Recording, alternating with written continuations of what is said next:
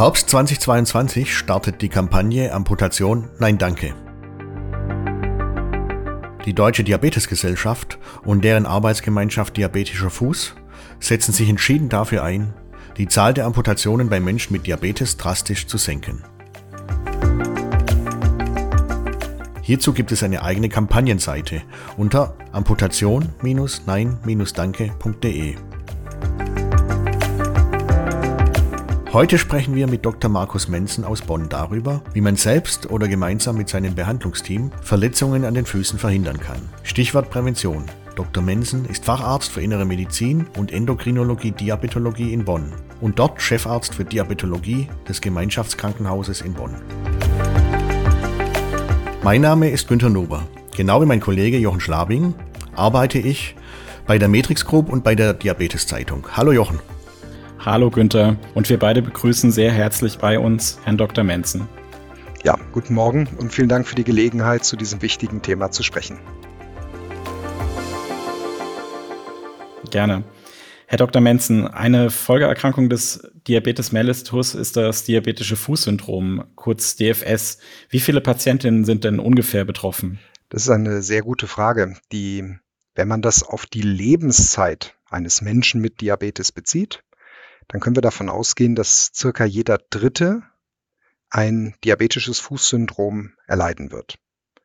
Wenn wir die Zahl runterbrechen auf das heutige Jahr, also wie viele von uns haben jetzt im Moment ein Problem mit einem diabetischen Fußsyndrom, dann liegt die Zahl bei ungefähr sechs Prozent der Menschen mit Diabetes. Sechs Prozent, die Zahl hört sich klein an. Aber wenn wir mal ein Rechenbeispiel vollziehen und uns vorstellen, in Deutschland haben wir 80 Millionen Menschen, von dem jeder Zehnte an Diabetes erkrankt ist, dann reden wir gerade von 8 Millionen. Und 6 Prozent von 8 Millionen, da kommt eine erklägliche Zahl zusammen. Wir sind da im siebenstelligen Bereich und das beschreibt die Notwendigkeit, auf dieses Thema darauf hinzuweisen, die Bedeutung auch für Patienten, für Betroffene mit Diabetes, für ihre Gesundheit und für den Erhalt der Gesundheit. Und auf individueller Ebene, äh, was ist gefährlich am diabetischen Fußsyndrom?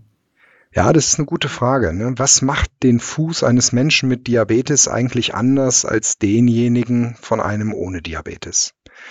Wir haben bestimmte Krankheitsbilder, die treten häufiger auf, wenn ich eine Diabeteserkrankung habe.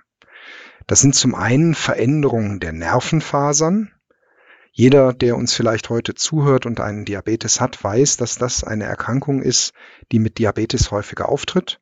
Veränderung des Gefühlsempfindens, aber auch der Muskelaktivität. Und diese spielen im Fußbereich eine sehr große Rolle. Die zweite große Unterschied im Vergleich zur Normalbevölkerung sind Veränderungen an den Gefäßen durch Blutungsstörungen. Das ist ja auch der Grund, weshalb wir die Diabeteserkrankung per se behandeln. Wir haben Sorge vor Herz- und Kreislauferkrankungen, vor Durchblutungsstörungen an den Organen. Und der Fuß ist im Prinzip nichts anderes als ein Organ und da kann die Durchblutung auch gestört sein. Neben diesen beiden Hauptgründen haben wir noch was anderes, was den Fuß des Menschen mit Diabetes bedeutsam macht. Das trifft aber eigentlich nur auf diejenigen zu, wo die Blutzuckerkontrolle nicht gut gelingt. Das ist die Frage der Wundheilung. Wir haben den Diabetes, wenn er nicht gut behandelt wird, wenn die Werte höher liegen, als wir das als Zielbereich angeben, ein gesteigertes Risiko für Infekte, ein gesteigertes Risiko für Wundheilungsstörungen. Also wenn man das zusammenfasst, was ich gerade beschrieben habe, dann haben Sie Veränderungen der Nervenfunktion, die ein größeres Risiko machen, dass ein druckbedingter Schaden entsteht. Sie haben Veränderungen an der Durchblutung, die zur Folge haben können, dass eine Wunde schlechter heilt. Und sie haben in der Grunderkrankung eine verschlechterte Stoffwechselführung und durch den schlechteren Stoffwechsel eine höhere Rate an Wundheilungsstörungen und einen verzögerten Heilungsverlauf. Und das macht den Fuß eines Menschen mit Diabetes empfänglich für Wunden, empfänglich für auch Amputationen, ein ganz schlimmes Wort, das ist ja das, wofür wir heute diese Kampagne auch machen, um genau diese Worst-Case-Szenario, diesen schlimmste Komplikationen im Prinzip ähm, zu vermeiden. Und das bedeutet, wir müssen bei Menschen mit Diabetes dort ein besonderes Augenmerk drauf legen, wie können wir das verhindern, wie können wir diesen schicksalhaften Weg beeinflussen. Können Sie vielleicht noch mal zwei, drei Beispiele sagen für Risikofaktoren, die vielleicht meinetwegen auch mit meinem Lebenswandel oder mit der Jahreszeit zu tun haben. Haben den Menschen im Sommer oder im Winter besondere Risiken? Und ähm, ja, ist denn auch, also wenn man über den Risiko Diabetes Dauer redet, ab wie, wie vielen Jahren Diabetes, sagen wir mal 20 oder 30 Jahren, muss ich denn besonders auf meine Füße achten? Kann man das überhaupt so plump sagen? Genau. Also total spannende Fragen. Ich fange mit dem Schluss einmal an. Wenn wir die Diabetesdauer uns im Endeffekt vor Augen führen, dann haben wir früher geglaubt, dass diese Veränderungen, von denen ich gerade gesprochen habe, Folgekomplikationen sind, die sich spät einstellen. Wir wissen heute, dass die ersten Nervenveränderungen bereits nach wenigen Jahren der Diabetesdauer entstehen können. Und eine schlechte Blutzuckerkontrolle, was ich gerade gesagt habe, die kann im Prinzip auch am ersten Tag schon da sein, wo ich meinen Diabetes entwickle. Also das heißt, dieses Thema diabetisches Fußsyndrom ist leider ein Thema, was mich begleitet von Anfang der Diagnose bis im Endeffekt am Ende der Diagnose. Zweite Sache, jahreszeitliche Unterschiede, klar. Die sind da. Warum? Naja, man kann sich das sehr leicht vorstellen. Wir haben da verschiedene Dinge. Zum einen stecken die Füße meistens in irgendwas drin. Und das, wo die drin stecken, das kann Druck machen. Das kann Veränderungen an der Fußanatomie machen. Ich meine damit das Schuhwerk als klassisches Beispiel. Ne? Wir haben die Möglichkeit der Schädigung von außen als Druckschaden. Das kennt jeder von uns. Ne? Wenn wir ein neues Paar Schuhe anziehen, wir gehen auf den Bolzplatz, spießen ein paar Bälle durch die Gegend, kommen nach Hause, haben Blasen an den Füßen, weil das Schuhwerk noch nicht eingetragen ist, weil es Druckstellen macht. Und wenn ich eine gestörte Nervenempfindung habe, dann kann ich dies nicht mehr in der Weise wahrnehmen und dadurch können Wunden entstehen. Und damit habe ich natürlich ein unterschiedliches Risiko im Sommer wie im Winter. Ich habe im Winter dickeres, festeres Schuhwerk, was vielleicht eine höhere Reibung an dem Ganzen dran macht. Ich habe im Sommer vielleicht die Möglichkeit, dass ich barfuß laufe, dass ich in irgendwas reintrete, was ich so gar nicht bemerke, dass ich eine Hitze auch nicht wahrnehme. Wir haben einen wahnsinnig heißen Sommer hinter uns gebracht. Wenn wir daran denken, wie heiß vielleicht schwarze Pflasterflächen werden können, dann kann es auch sein, dass ich ein Hitzeempfinden nicht bekomme. Um da vielleicht ein kurzes Beispiel zu bringen, ich will das gar nicht zu lange ausdehnen, aber ein kurzes Beispiel zu bringen. Stellen Sie sich vor, Sie hätten kein Gefühl in der Hand. Sie hätten kein Temperaturempfinden da drin. Und Sie würden auf eine heiße Herdplatte draufpacken. Und Sie würden nicht merken, dass die heiß ist. Jetzt stellen Sie sich im Kopf vor, Sie drehen die Hand um und stellen sich vor, was Sie für einen Schaden dort sehen. So ähnlich müssen Sie sich das bei einer Gefühlsstörung im Fuß vorstellen, wenn Sie auf einem heißen Untergrund stehen. Und dieser heiße Untergrund, das kann im, im Winter die Sauna sein, das kann im Sommer das schwarze Pflaster sein, das kann die heiße Badewanne oder die heiße Dusche sein. Und alles das sind Risikofaktoren, an die man denken muss. Sie hatten eben die beiden Hauptursachen für diabetische Fußsyndrome genannt oder die drei Hauptursachen. Ähm, die Nervenschäden, die Durchblutungsstörungen, schlechter Blutzucker. Wie häufig tritt es im Einzelnen auf? Wie häufig tritt es vielleicht gemeinsam zusammen auf, kombiniert? Das müssen wir immer im Verhältnis setzen zu der Häufigkeit in der Normalbevölkerung. Ich will das am Beispiel der Durchblutungsstörung einmal tun. Wir haben bei dem Diabetes ja die Dominanz des Typ 2 Diabetes, also des äh, Diabetes, was eher mit zunehmendem Lebensalter auftritt. In dieser Gruppe von Menschen würden wir im normalen, der normalen Bevölkerung erwarten, dass so zwischen 10 und 25 Prozent der Menschen eine Durchblutungsstörung haben. Durch Rauchen, Bluthochdruck, Fettstoffwechselstörung, Übergewicht, die klassischen Risikoerkrankungen, die wir kennen, die beim Diabetes auch dann mit dazukommen können. In der Gruppe von Menschen mit Diabetes ist dieses Risiko dann gesteigert. Wir haben Prozentsätze so ungefähr von 20 bis 30 Prozent. Also jeder dritte, jeder vierte Mensch mit Diabetes hat eine Störung des Nervenempfindens. Wenn Sie jetzt hingehen und nehmen die Patienten, die ein diabetisches Fußsyndrom haben, also Sie greifen die nochmal raus als Hochrisikogruppe, dann hat mehr als die Hälfte eine Störung des Nervenempfindens, man kann davon ausgehen, dass das so knapp 80 Prozent sind, die eine gestörte Nervenfunktion haben. Und wenn man es auf das Thema Durchblutungsstörung nimmt, dann ist das ungefähr jeder zweite Mensch mit einem diabetischen Fußsyndrom hat eine gestörte Durchblutung. Nehmen wir gerade diese, nehmen wir gerade die Durchblutungsstörungen oder periphere arterielle Verschlusskrankheit. Wenn man die Experten der Deutschen Gesellschaft für Gefäßchirurgie und Gefäßmedizin heranzieht, die haben gerade im Oktober auf ihrer Jahrestagung in Wien einen Wandel in der Therapie angekündigt sozusagen. Demnach möchte man hier künftig mehr auf eine konservative Behandlung setzen, mit Lebensstiländerungen, mit Medikamenten, weniger auf, auf Eingriffe, auf minimalinvasive Eingriffe. Warum ist das so? Das muss man ein bisschen differenziert darstellen und das werde ich im Weiteren auch gerne nochmal ausführen. Aber um die Frage, die Sie gestellt haben, einfach zu beantworten, weil der Mensch mit Diabetes nicht nur aus einem Fuß besteht. Also blöd gesagt, habe ich dieselben Durchblutungsstörungen, die ich in den Beingefäßen haben kann, auch an den anderen Gefäßstrombahngebieten. Ich kann die am Herzen haben, ich kann die an der Niere haben, ich kann die an der Bauchschlagader haben, ich kann die an der Halsschlagader haben und dadurch ein gesteigertes Risiko für Schlaganfall, für Herzinfarkt, für Nierenversagen.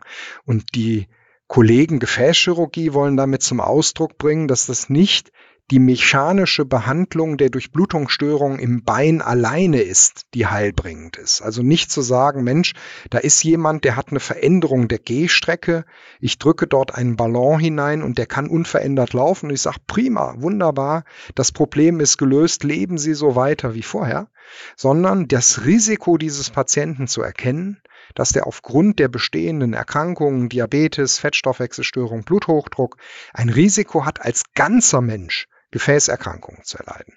Deshalb sind die Kollegen hingegangen und haben gesagt, der essentielle Bestandteil und eigentlich für jedes Stadium der Durchblutungsstörung ist die Behandlung der zugrunde liegenden Erkrankungen und das nennen wir konservative Therapie, also Therapie, ohne dass ich technisch eine Leistung erbringen muss, was ich mit Schulungen, was ich mit Anleitung von Patienten, mit Medikamenten im Prinzip herbeiführe.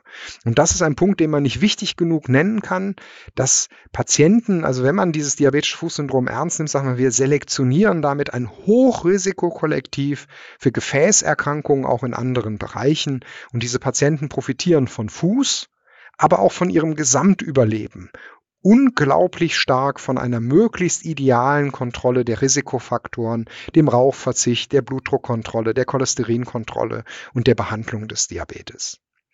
Wenn aber eine Durchblutungsstörung besteht, die eine Relevanz hat, Relevanz heißt, wir teilen das in Stadien ein. Also wenn tatsächlich dort unten in dem Fuß weniger Blut ankommt und ich dort eine Wunde habe, die nicht heilt als Beispiel und dies die Ursache darin findet, dass die Durchblutung eingeschränkt ist, dann hat diese durchblutungsverbessernde Maßnahme den gleichen Stellenwert wie vorher.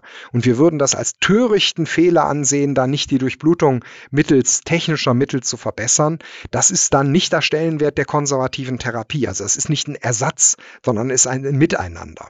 Und wenn man das beschreiben will, dann ähm, fasst die, äh, fassen die Gefäßexperten diese Durchblutungsstörungen im Bein, PAVK, wie Sie sie eben genannt haben, in vier Stadien ein, dem Stadium 1 bis 4. Und wenn man das tut, dann haben wir früher gesagt, wir haben die Möglichkeit der Erweiterung des Gefäßsystems in all diesen Stadien.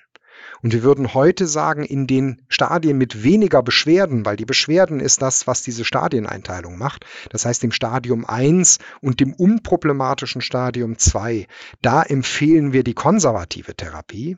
Sind die Patienten aber in einem höheren Stadium, also das heißt, die haben Beschwerden durch die Durchblutungsstörung oder die haben Gewebsareale, die schlecht durchblutet sind, mit dem Risiko, dass Wunden entstehen können oder wo Wunden schon da sind, da ist die äh, Behandlung Behandlung des Gefäßsystems durch die Kollegen Gefäßmedizin, sowohl chirurgisch als auch durch Techniken, wo man dies mit Balance oder anderen technischen Hilfsmitteln erweitert. Weiterhin die Standardtherapie. Das heißt, das ist nicht ein, wir haben da etwas anders jetzt gemacht, sondern die Gesellschaft wollte damit zum Ausdruck bringen, wie wichtig das ist, dieses Krankheitsbild als Gesamterkrankung des Menschen zu fassen. Wie hoch das Risiko für Gefäßerkrankungen auch in anderen Bereichen ist. Danke für die äh, sehr differenzierte Darstellung. Welche Möglichkeiten der nicht konservativen Behandlung gibt es denn? Sie hatten eben gesagt Ballon. Da weiß jetzt vielleicht nicht jeder, was damit gemeint ist. genau.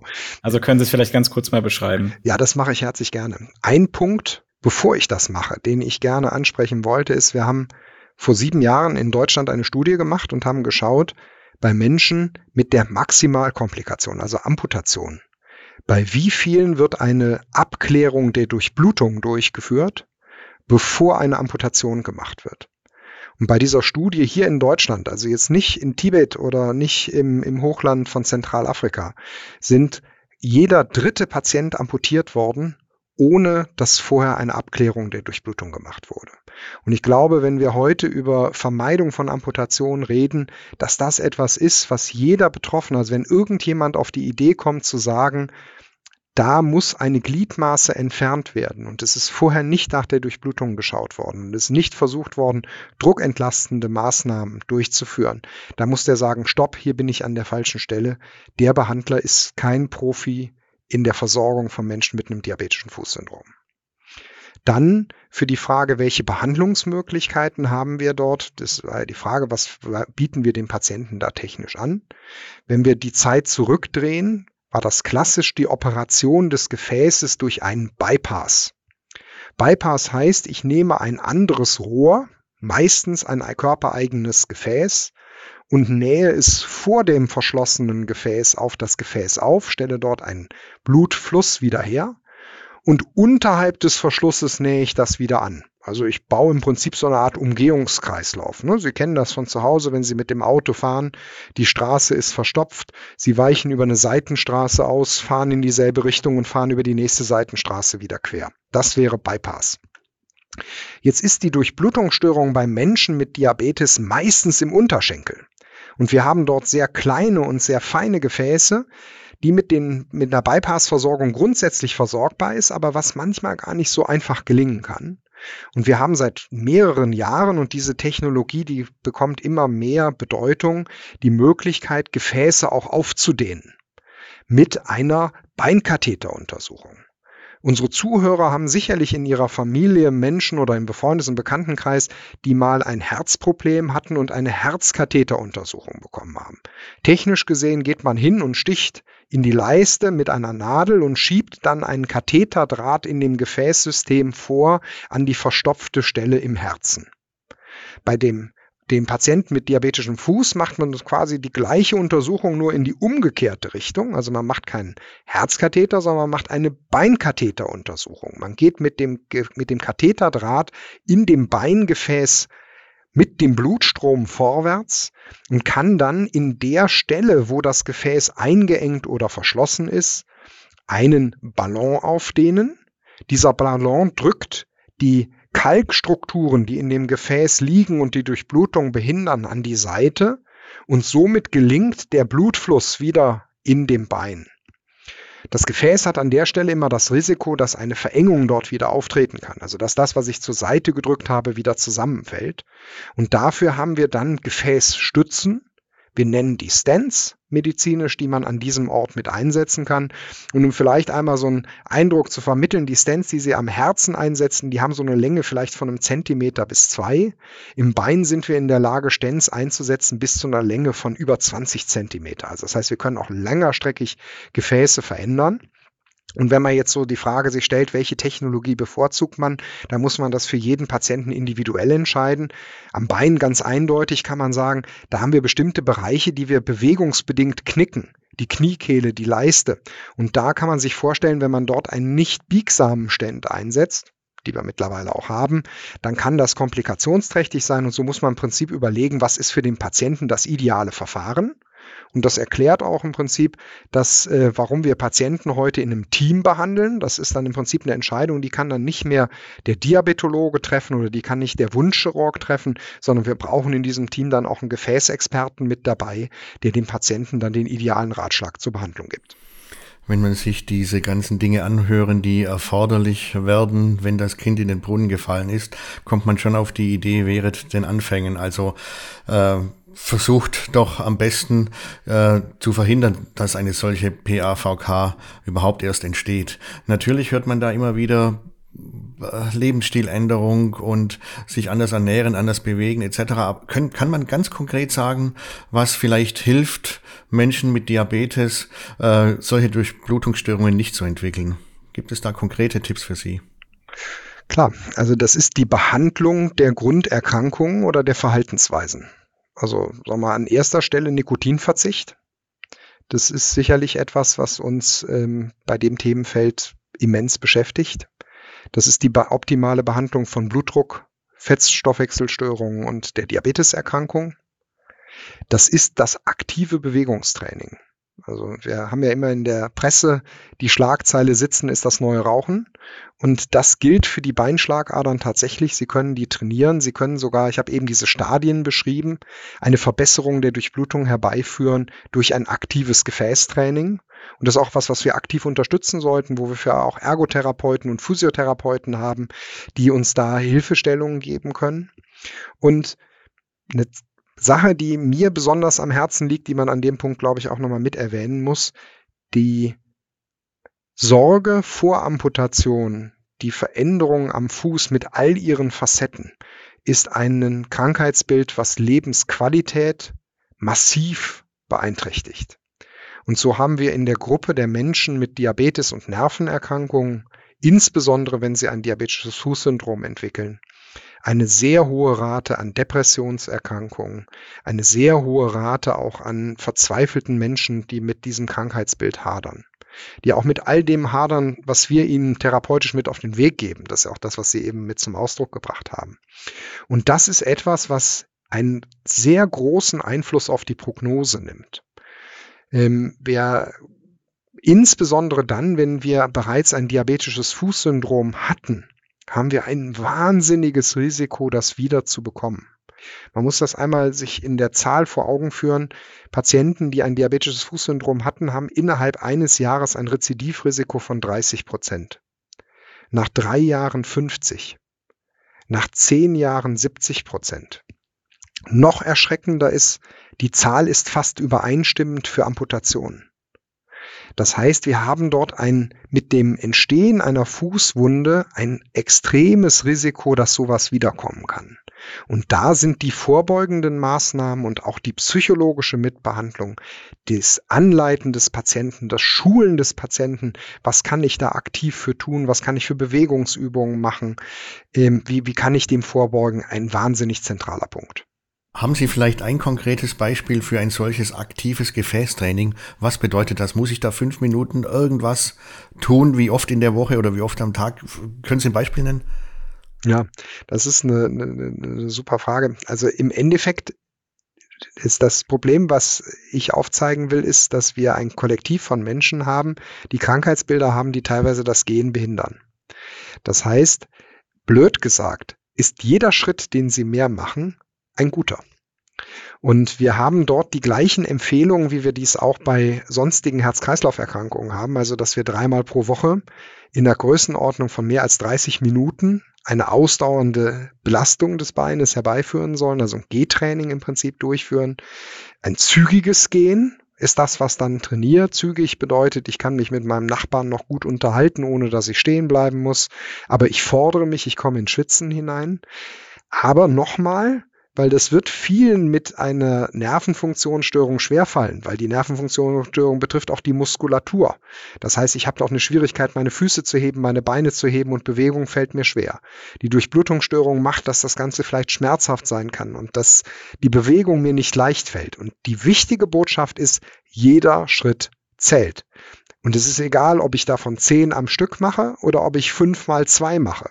Also auch wenn ich mehrmals am Tag kleinere Strecken gehe, wenn ich Treppenstufen steige oder ob ich eine längere Strecke laufe, es ist im Endeffekt egal. Das Zentrale ist die Bewegung. Es kommt nicht darauf an, was ich mache, wie viel ich mache. Das, was ich machen kann, jeder Schritt zählt. Nochmal zur Erinnerung, wir reden heute natürlich über Menschen, die keine Wunden am Fuß haben und wir reden darüber, Wunden natürlich vorzubeugen. Total wichtiger Punkt. Also das heißt, wenn ich ähm, ein, eine Wunde am Fuß jetzt im Moment habe, dann habe ich ähm, bestimmte Einschränkungen, die ich vollziehen muss. Aber auch für diese Patienten wäre heute der Anspruch, dass wir sie so druckentlasten, also diese Wunde so von der Last des Körpergewichtes befreien, dass diese Patienten weiter in Bewegung bleiben können. Also die Behandlungsstrategien, wie wir das vor 20 Jahren gemacht haben, wo wir Wunden komplett immobilisiert haben, dass wir gesagt haben, dieser Patient muss mit einer Wunde im Bett liegen bleiben, bis das die Wunde verheilt ist. Das machen wir heute nicht mehr eben aus diesem Gesamt Betrachtung des Menschen, also was entstehen für Nebenwirkungen am Herz-Kreislauf-System, an Risiken, die da sonst mit entstehen können. Und, und der Anspruch des Behandlungsteams ist eine Druckentlastung so ideal zu gestalten, dass diese Patienten auch mit Wunde in Bewegung bleiben können. Und genau dazu sprechen wir in der nächsten Folge mit Herrn Dr. Hochlehnert. Da hat der mit Sicherheit einige Tipps für uns parat. Auf jeden Fall. Herr Dr. Menzen, für Betroffene mit Diabetes und ihre Angehörigen. Was sind denn da die drei wichtigsten Tipps, um Wunden zu vermeiden? Im Endeffekt, wenn man das beschreiben möchte, Sie haben das gerade eben schon in die Frage mit hineingepackt. Unser Ziel ist ja die Vermeidung. Also heißt, wenn ich mir die Frage stelle, wie kann ich Wunden vermeiden, dann muss ich die Hochrisikosituationen vermeiden. Was ist hohes Risiko für meinen Fuß? Das ist A, wenn eine dieser Krankheitsbilder besteht, über die wir gerade eben gesprochen haben. Also das heißt, das ist die Vorstellung bei meinem Arzt mit der Bitte um Kontrolle des Fußbefundes, um Überprüfung der Nervenfunktion, um Überprüfung der Durchblutung. Zweite Sache, wir haben druckbedingte Schäden durch falsches Schuhwerk. Das ist der häufigste Grund für die Entstehung einer Wunde. Das heißt, die qualifizierte Schuhversorgung, die Überprüfung des Schuhwerkes und die Frage, wie kann ich mit der umgehen. Und das, was ich selber als Schaden anrichten kann, ist die Fußpflege. Also die Frage, mit welchen Materialien gehe ich hin und versorge meinen Fuß, welche Aufmerksamkeit schenke ich diesem Fuß, mit welchem Material schneide ich Nägel, mit welchem Material trage ich Hornschwielen ab und, und das ist sicherlich der wichtigste Punkt, den Fuß anzuschauen. Das klingt ganz verrückt, aber wenn wir haben ja eben bei der Nervenfunktionsstörung beschrieben, eine Nervenfunktion, die nicht mehr vorhanden ist. Stellen Sie sich vor, einen Menschen, der erblindet ist, der benutzt einen Stock, mit dem er durch die Gegend läuft und das akustische Signal, um sich in der Gegend zu orientieren. Das heißt, wenn ich kein Gefühlsempfinden mehr in meinem Fuß habe, wenn ich den, den schützenden Effekt des Schmerzes, der Hitze, der Berührung nicht mehr wahrnehmen kann, dann muss ich andere Sinnesreize nehmen, um dieses Gefühlsempfinden zu ersetzen. Also mein Tastgefühl, ich muss mit den Händen diesen Fuß abtasten, ich muss meine Augen nutzen und den einmal am Tag anschauen, mindestens. Am günstigsten jedes Mal, wenn ich aus einem Schuh rausgehe, mir den angucken, den Schuh auch in die Hand nehmen, meine Hand nehmen, innen drin abstreichen, sind da Steine drin, sind da Nägel drin, ist da irgendwo das Leder innen drin kaputt, wo ich was korrigieren lassen muss. Ich sollte auch die Einlage aus dem Schuh rausnehmen und den Sand, der vielleicht im Sommer sich reingesetzt hat oder die Steinchen, die sich da drin befinden, einmal rausklopfen. Ich sollte, bevor ich ins Badewasser hineingehe, gucken, dass das nicht siedend heiß ist oder wenn ich mich unter die Dusche stelle, die Hand nehmen oder meinen Ellenbogen, um die Temperatur zu überprüfen, dass ich dort keinen Schaden habe. Ich sollte zu Hause, wenn ich im Bett liege, gucken, dass ich mit den Füßen nicht unten gegen den Bettpfosten stehe oder gegen ein abschließendes Brett und wenn das da ist, es abschneiden oder entfernen. Ich sollte nicht barfuß durch die Gegend laufen, dass ich nicht in irgendwas reintreten kann, was ich nicht bemerke oder irgendwo anecke oder mich verletze. Und wenn man das, glaube ich, alles umsetzt, was ich gerade so in den Raum geworfen habe, waren leider mehr als drei Tipps. Ne, dann hätte man am Ende des Tages, glaube ich, einen ganz großen Schutzfaktor. Okay, das ist auch gar nicht so trivial, kann ich mir vorstellen. Also wenn ich wenn ich selbst wandere und äh, und überlege, ja ab Kilometer zehn, was was tritt dann an meinem Fuß auf, was ich vielleicht zu Kilometer eins schon hätte vermeiden können? Es ist gar nicht so gar nicht so einfach. Nee, das ist korrekt. Ne? Und, und Entschuldigung, wenn ich ins Wort falle, aber das ist ja. genau der Punkt, weil wenn Sie bei Ihnen, äh, Sie würden nach fünf Kilometer sagen, ach Mensch, da drückt aber der Schuh. Und genau den Druck spüren Sie nicht. Also das heißt, das ist die Aufforderung, auch zum Beispiel bei so einer längeren Wanderung zu sagen, ich guck mal, ist der Socken verrutscht? Und ich gucke mir das an und ziehe den Grad und ziehe den Schuh wieder an, bevor ich das mache. Und natürlich ist das Zeitverlust. Sie haben gerade eben gesagt, das ist Aufwand, den ich betreibe. Diabetes ist ein Fulltime-Job. Sie müssen hingehen, auf Ernährung darauf achten, Sie müssen auf Bewegung achten.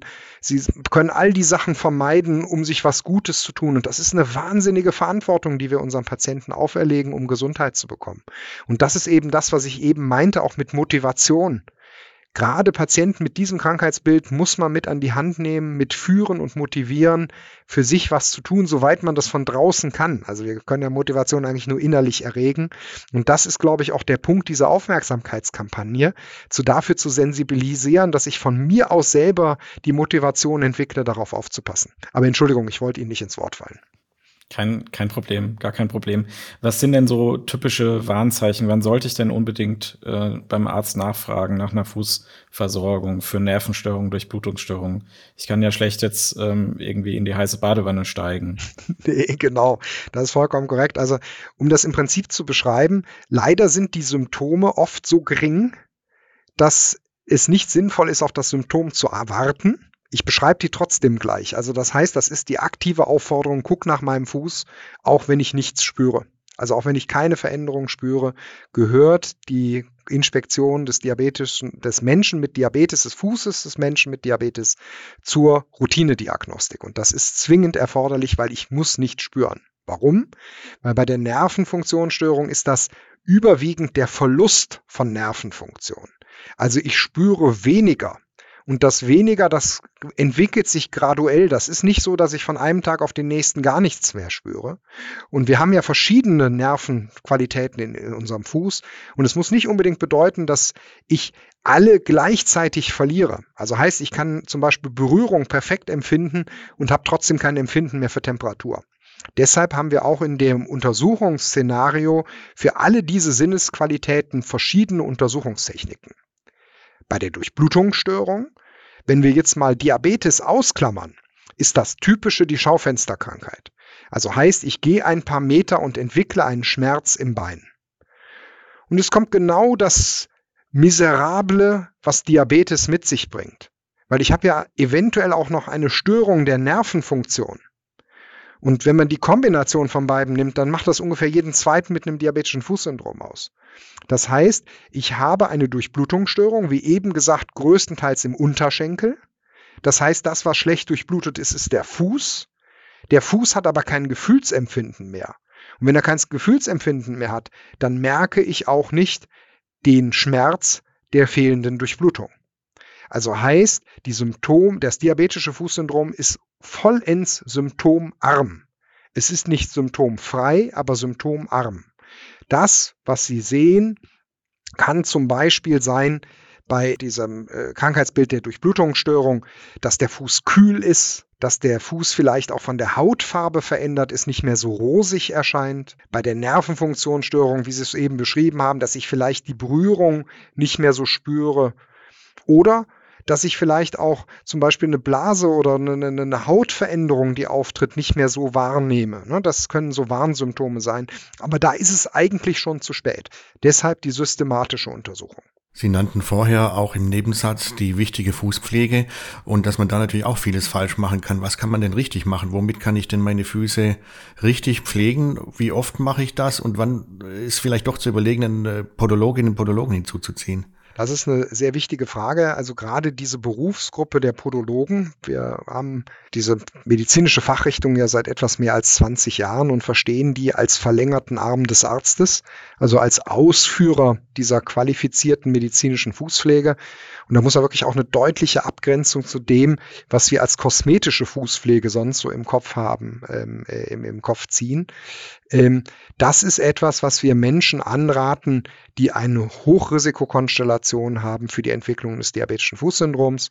Also heißt, wo einer dieser Krankheitsbilder aufgetreten ist, wo ich relevante Veränderungen der Fußform habe, zum Beispiel durch Verformungen des Fußes, die auftreten können im Rahmen des Diabetes oder auch durch eine stattgehabte Amputation. Und auch bei Menschen, die eine Fußpflege nicht mehr qualifiziert ausführen können. Also haben wir einen Patienten zum Beispiel mit einer Sehbehinderung oder einem schweren Wirbelsäulenschaden und der kommt nicht mehr an die Füße ran, dann ist das ein klarer Grund für die podologische Behandlung. Für die Menschen, für die das alles nicht zutrifft, die trotzdem Menschen mit Diabetes sind, was können die machen? Ich habe das eben schon beschrieben, dass wir verletzende Dinge am Fuß versuchen zu verhindern. Also heißt, alle Materialien, die scharf an den Fuß herangeführt werden, haben ein höheres Verletzungsrisiko, sowohl bei der Nagelpflege als auch bei der Pflege von Schrunden, also von Verhornungen, die mit auftreten. Da würden wir eher Schleifpapier als Beispiel verwenden oder Bimsstein. Bei der Nagelpflege einen Nagel vielleicht schleifen, runterschleifen, runterfeilen und vielleicht nicht hingehen und den schneiden. Ich glaube, das Wichtige ist tatsächlich, die, sich dieses Risikos bewusst zu sein und den Fuß mit einer besonderen Aufmerksamkeit zu pflegen. Hab die Nervenfunktionsstörung eben angesprochen und gesagt, die betrifft alle Sinnesqualitäten. Eine davon ist auch die Frage der Trockenheit und Rissigkeit der Haut.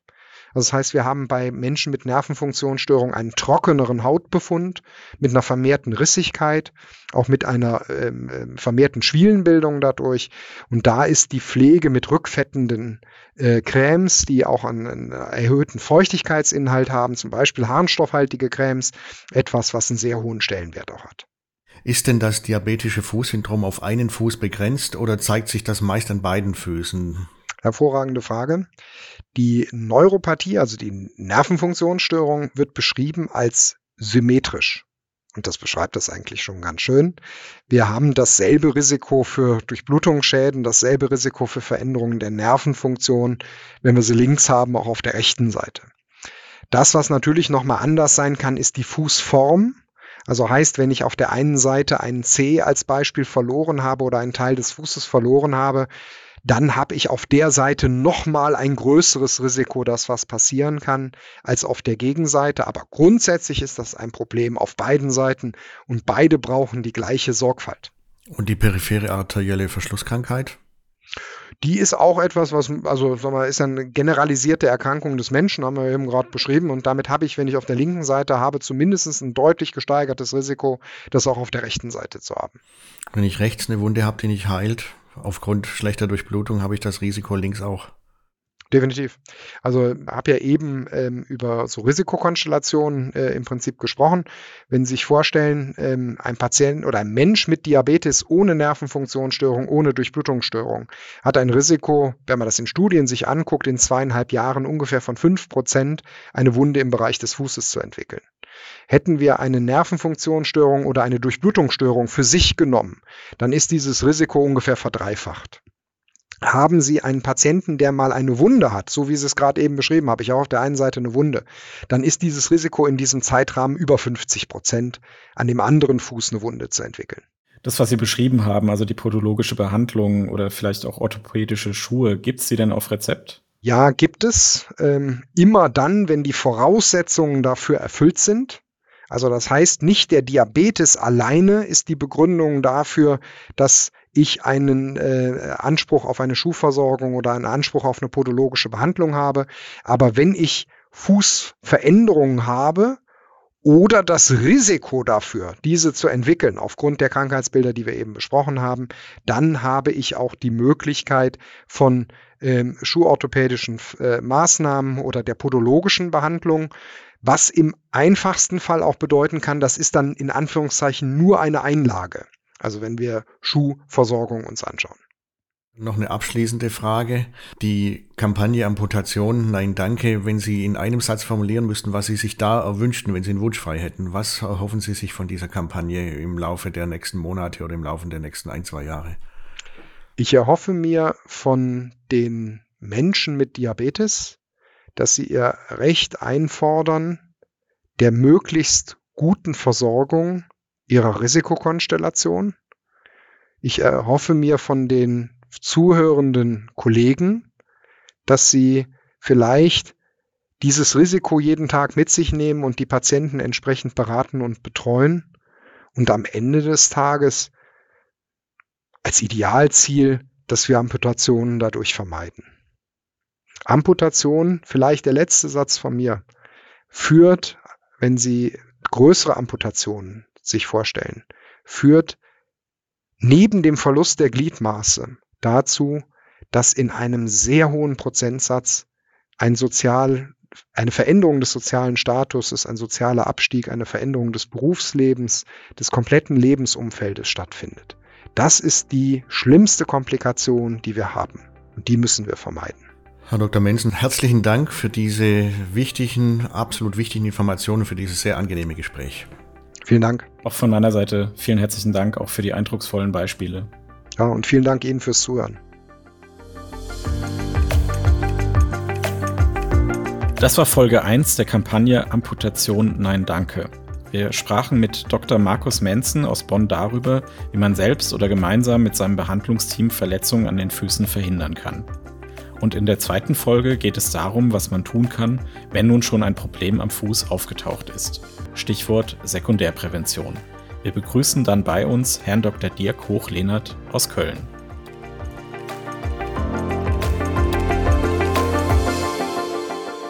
Dies ist ein Produkt der Matrix Group. We care for Media Solutions.